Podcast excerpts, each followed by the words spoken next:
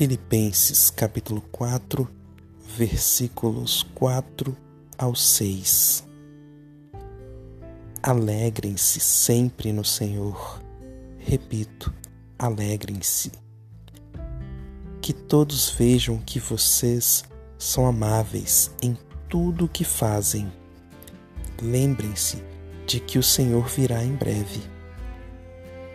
Não vivam preocupados com coisa alguma. Em vez disso, orem a Deus pedindo aquilo de que precisam e agradecendo-lhe por tudo que ele já fez. Que o Senhor possa nos abençoar e que no ano de 2022 você, nós, nos aproximemos mais de Jesus. Que Deus nos abençoe e nos dê a sua paz. Amém.